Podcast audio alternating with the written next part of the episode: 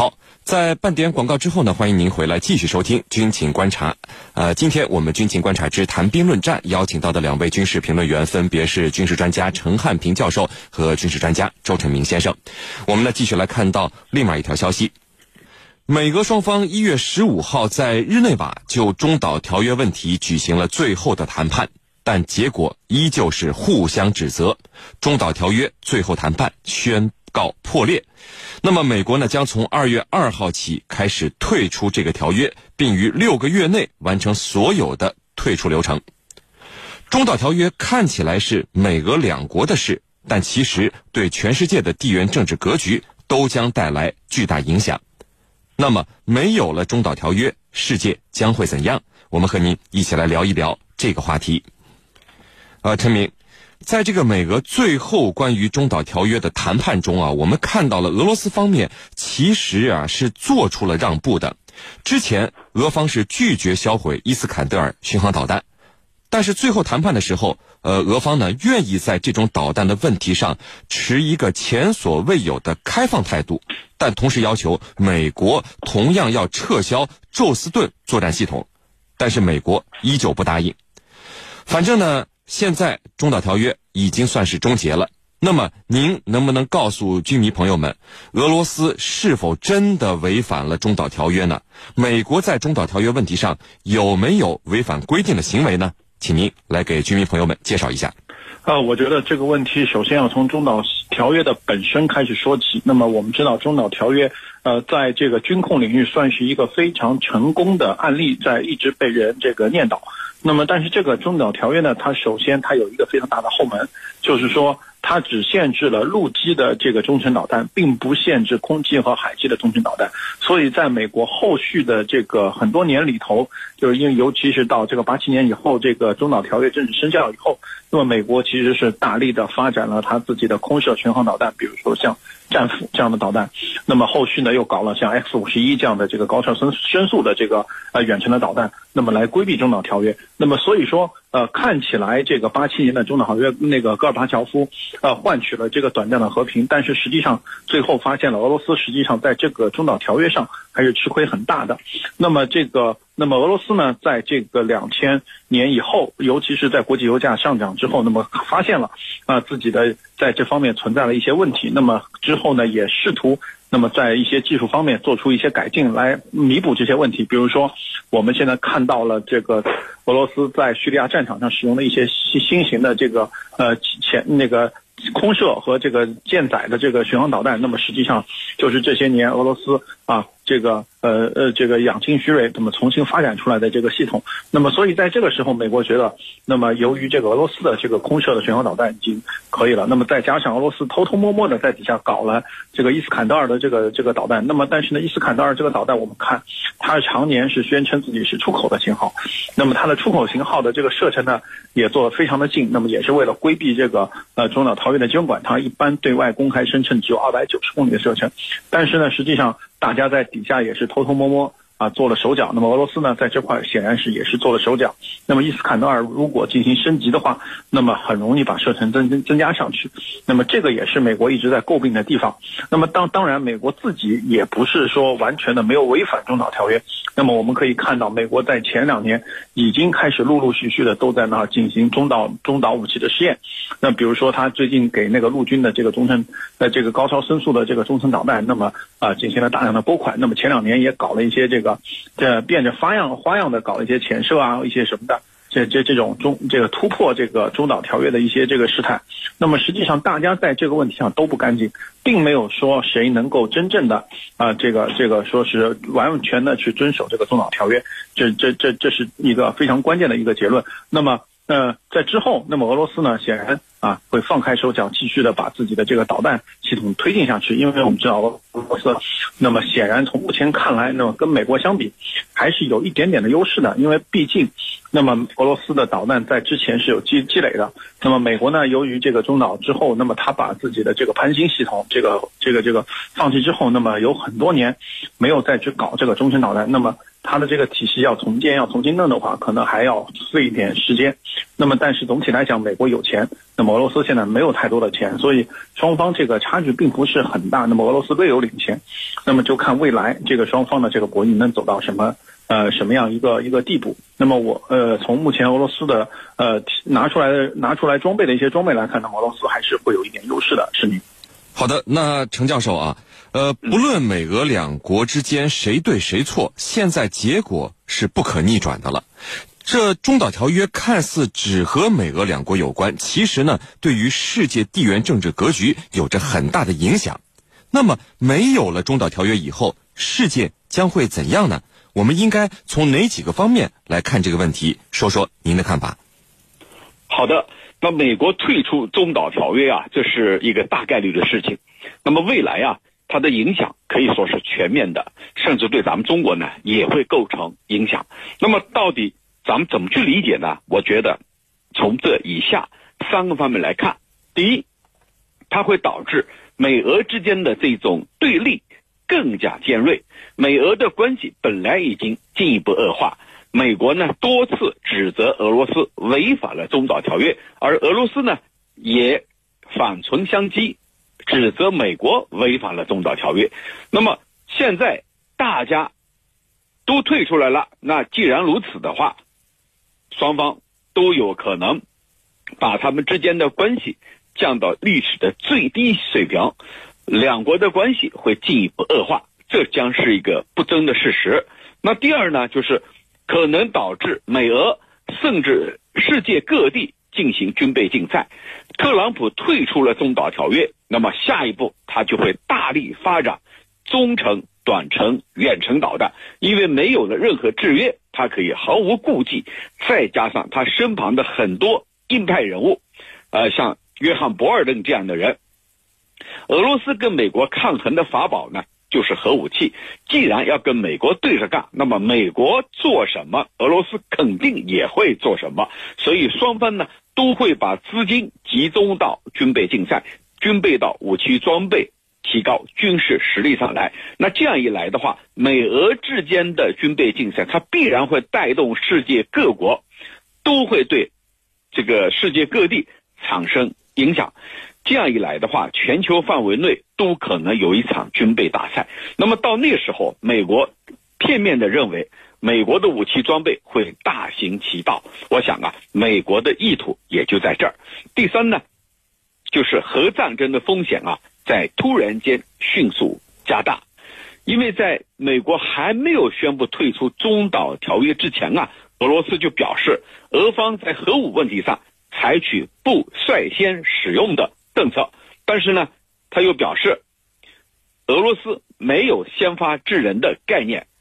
只是呢，在遭到核武攻击的时候，俄方才会与核武进行还击。那既然普京再次提到核武，那核战争的风险，我认为是在迅速加大的。俄罗斯的这种说法很清楚，就是假如你逼着我用核武的话，那对不起，我只能奉陪。所以这样的话，美俄之间核冲突的风险在迅速加大，而美国总统特朗普已经宣布。美国将降低使用核武器的门槛那么从这里来看，双方啊的确是在有备而来的。除了这以上三个方面的因素，对咱们中国的影响也是很清楚的、很明显的。你比如说，美美国可以在未来，它会在它的亚洲的盟国，像日本啊、韩国呀，部署一些打击能力更强的这个中程。弹道导弹，那么中程导弹它直接就可能威胁到咱们，所以这里头是把我们也牵扯进来了。那么必然我们要会采取一系列的措施来进行应对，否则的话我们会被动。啊，主持人。好的，那陈明啊，中导条约终结以后，对于美俄两国来说，他们最先将要去做的会是什么事情呢？请您分别来给居民朋友们预测一下他们各自的举动好吗？呃，我刚刚已经开了个头，说到这个话题了。那么，美国首先啊，他会把陆军的这个这个高超声速的这个中程导弹大规模的去做下去。那么，我们看到美国前两年呃做了一些这个这个高超声速武器的这个试验，比如说 X 五十一。那么，陆基的在这个去年和前年都做了试验，那么效果并不是很好。那么，中导条约一旦废废止之后，那么美国会大张旗鼓的去搞这个武器，因为我们知道这个呃美国的这个海军搭载了这个舰载的巡航导弹，那么它会是非非常强的一个海外干涉的急先锋。那么，呃，这两年这个俄罗斯为首的一些国家，包括伊朗等等这些国家，都搞了去拒止反介入武器。那么这些武器的存在，使美国的海上力量没有发没有办法发挥到充分的作用。那么当海上力量无法夺得那个前沿阵地的话，那么让美国空军的强大的攻击力也没有办法发挥作用。所以说这两个这个呃问题存在，所以美国一定会大量的发展自己的这个远程武器来这个。呃，对抗这个俄国、伊朗等等国家的去就是反舰武器，所以这个是未来这个美国非常要做的一件事，而且这个系统、这个体系一定是会和美国领先的无人机系统去结合，那么去形成一个新的打击体系，这是美国要要要要做的。那么俄罗斯呢？肯定会在他自己现在有优势的陆基的系统，比如说现在拿出来的堡垒系统，包括这个像这个伊斯坎德尔系统等等一些新的系统，再加上他一些啊放这个空射的像匕首的这种导弹等等这些系统，会是他以后重点投资的项目。那么呃，会对美国的海军是尤其是水面舰艇部队那么构成这个。呃，威威胁，那么这个呃是俄罗斯未来会重点发展的东西，因为毕竟刚刚我说过了，美国的海军还是它的急先锋，如果把它的急先锋扼杀在萌芽之中，那么对于俄罗斯的国家安全来讲，这是非常好的一个事情。是您，程教授，呃，作为联合国秘书长，这个古铁雷斯认为中导条约很重要，虽然他无力阻止这个条约的终结，但他认为呢，美俄两国眼下还有一个即将到期的条约更重要。那就是新削减战略武器条约，他认为美俄两国应该为这个呃，为了延长这个条约啊，马上举行必要的谈判了。那么这个条约重要吗？美国会不会继续退出这个条约呢？对此您怎么看？啊，首先我们要肯定这个条约是非常重要的。那么新削减战略武器条约，我们又把它称为叫第三阶段削减战略武器条约。